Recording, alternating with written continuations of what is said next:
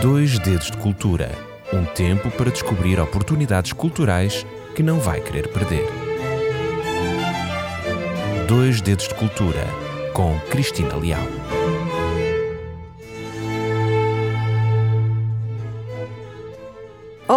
Seja muito bem-vindo a mais um programa Dois Dedos de Cultura. Eu chamo Cristina Leal e, como sempre, aqui estou, semanalmente, para mais um registro que de certeza vai apreciar.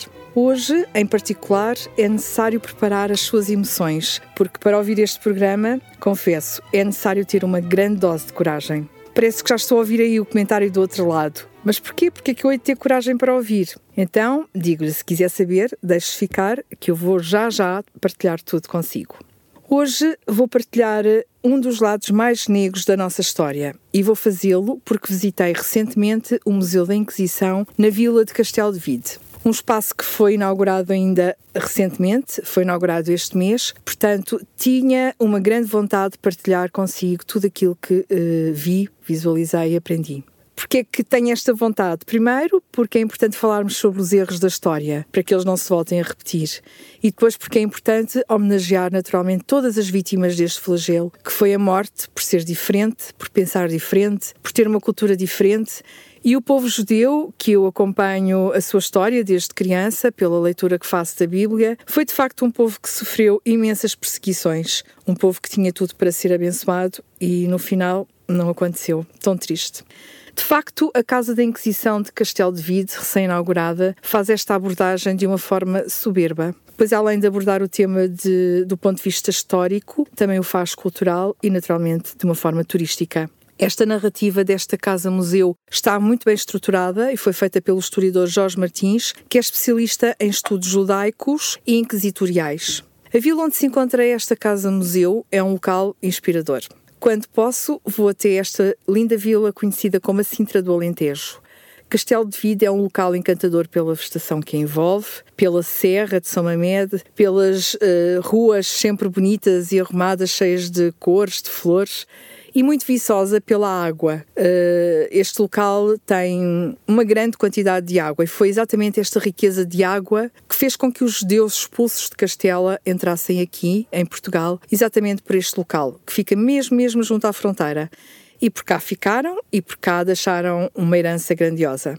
Deixe-me partilhar consigo este, este tema do ponto de vista histórico. Esta expulsão uh, dos judeus de Castelo e Aragão aconteceu em 1492 e resultou de um famoso decreto, decreto de Alhambra ou, de, ou o Édito de Granada, como quisermos uh, chamar, em que os reis católicos, Isabel I de Castela e Fernando II de Aragão, ordenaram que os judeus praticantes fossem expulsos destes locais.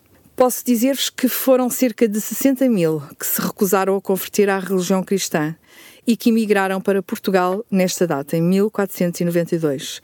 Para que tenham uma ideia do impacto desta entrada, estes judeus representavam cerca de 10% da população portuguesa. Muita gente. E Castelo de Vide foi um, um, importante lugar de acolhimento deste povo que ali chegou e que deixou uma grande influência no local, em tantas e diversificadas áreas que vão desde a arquitetura, o urbanismo, o próprio nome das ruas, portanto a toponímia, as próprias genealogias, o comércio, as tradições, e é possível observar tudo isto e ainda muito mais se visitar este local, principalmente se o fizer na primavera, nomeadamente na altura da Páscoa, onde a celebração desta festa é bem visível a, a influência judaica. Bem, mas isso fica para um outro programa, porque hoje vamos falar acerca do Museu da Inquisição.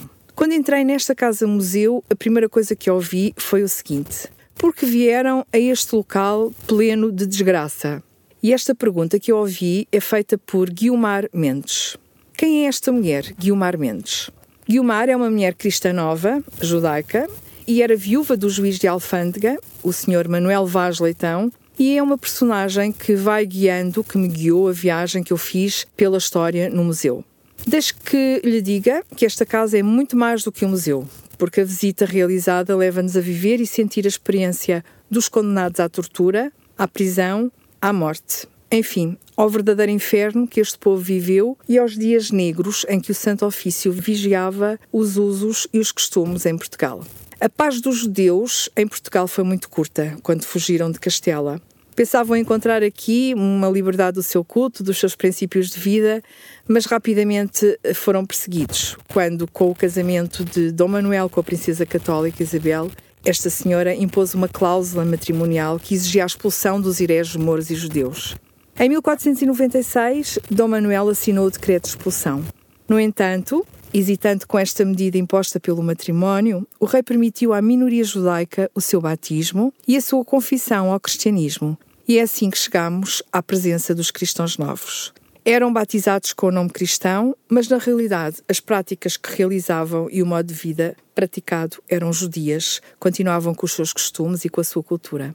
Mais tarde, a paz terminou definitivamente, porque no reinado de Dom João III, em 1536, estabelece em Portugal a Inquisição. E estes cristãos novos, para sobreviverem, tinham de se esconder. Tinham de ocultar aquilo que era mais importante para si, a sua cultura, os seus princípios, os seus valores. Tinham de ocultar que guardavam o sábado, tinham de ocultar que não comiam carne de porco, esconder o pão ázimo e muitas outras coisas, por caso contrário, bastava uma denúncia de um vizinho para ir preso e ser condenado. Milhares de pessoas foram presas, torturadas, e o horror terminava com o alto de fé. O alto de fé era um espetáculo horrível que consistia na queima dos judeus, de bruxas e hereges que estavam contra a fé católica. E nesta casa-museu que eu visitei, foi possível observar, ver e ler pormenores que vão desde o interrogatório ao cárcere, era visível a tortura, a sentença e o alto de fé. Ao visitar o museu, percorri várias etapas de um processo que foi instaurado pelo Santo Ofício. Foi o processo desta senhora Guilmar, a mesma que à porta da entrada dizia: Por que é que vieram visitar este local pleno de desgraça? Uh, é interessante o pormenor de que as figuras que, que, que, se apresentam são figuras em tamanho real, com rostos de figuras bem conhecidas de Castelo de Vide, figuras em cera e silicone, muito bem feitas, o que ajuda no retrato e na análise de toda a situação de horror.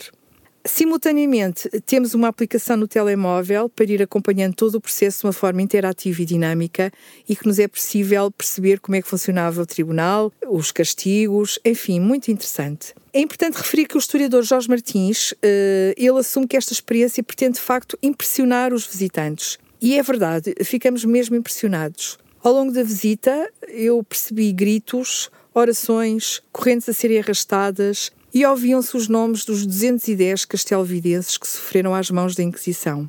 Fiquei impressionada com o realismo da prática da tortura. Entre os instrumentos de tortura encontrei o potro, uma espécie de cama de tábuas onde a vítima era apertada com torniquetes. Podem observar esta informação nas imagens que a RCS vai publicar.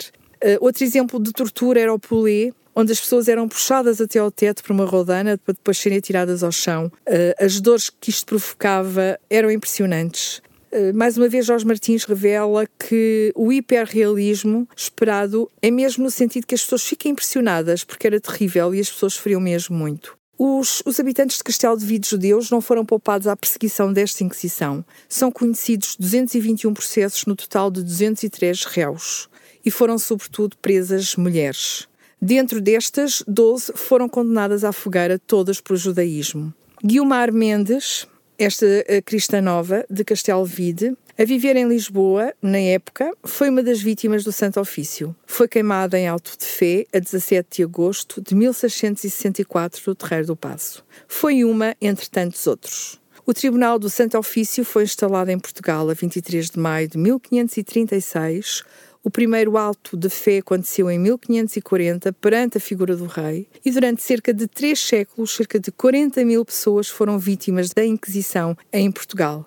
Felizmente foi extinta no século XIX, já no reinado de Dom João VI, quando os ventos de liberdade, igualdade e fraternidade próprios do liberalismo se faziam sentir. Visitar esta exposição foi uma experiência única e impressionante que me lembrou mais uma vez o sofrimento deste povo judeu. Excluídos quaisquer juízos de fé ao julgamento histórico, a Casa da Inquisição é uma experiência que transporta os visitantes ao tempo do Santo Ofício, ilustrando quais os procedimentos e ambientes a que foram sujeitos, as pessoas que caíram na alçada da Inquisição, conforme as regras estipuladas no próprio regimento deste tribunal eclesiástico. Enfim, Desde a antiguidade até à criação do Estado de Israel no século XX, os judeus sempre percorreram e ocuparam diferentes regiões pelo mundo.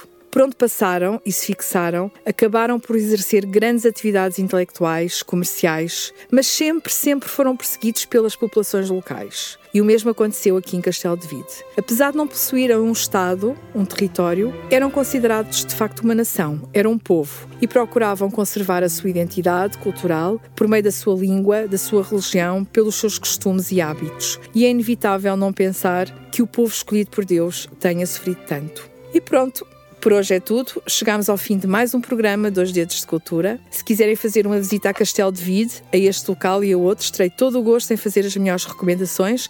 Basta que comente uh, na RCS ou nos contacte. Até para a semana, se Deus quiser, e que as maiores bênçãos de Deus possam recair sobre si. Dois Dedos de Cultura um tempo para descobrir oportunidades culturais que não vai querer perder. Dois Dedos de Cultura, com Cristina Leal.